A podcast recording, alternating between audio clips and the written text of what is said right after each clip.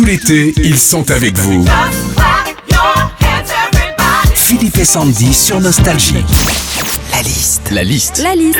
La liste de Sandy sur Nostalgie. Qu'est-ce qui se passe quand on est sur Facebook La liste de Sandy? Quand on est sur Facebook, on voit parfois passer des vidéos. Alors ça peut être des vidéos de cuisine, des vidéos de bricolage, mais t'as aussi des fois des vidéos complètement barrées. Et ce qui est fou dans tout ça, c'est que généralement tu restes bloqué dessus jusqu'à la fin.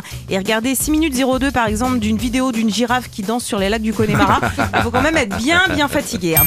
Quand on est sur Facebook, on peut liker la photo ou le statut d'un ami en cliquant sur le dessin d'un petit pouce en l'air. Alors ça veut dire qu'on aime ce qu'il a publié. Par contre, il y a un truc qu'il faut m'expliquer, c'est les gens qui likent leur propre statut. Ça ne se fait pas, ça n'existe pas, sauf en titre de fait divers. Imaginez, ivre, il like son propre statut.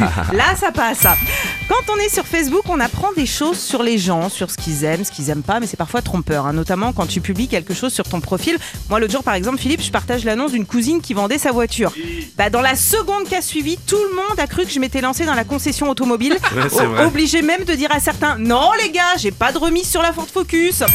Enfin, quand on vrai. est sur euh, Facebook, on peut s'envoyer des messages, commenter des photos, voir l'activité de ses amis, mais on peut aussi envoyer des pocs. Et poker quelqu'un, en gros, ça veut dire qu'on lui fait un petit coucou, qu'on aimerait bien flirter avec, voire plus si affinité. Oh Mais franchement, qui envoie encore des pocs aujourd'hui, mis à part le gars bloqué en 2004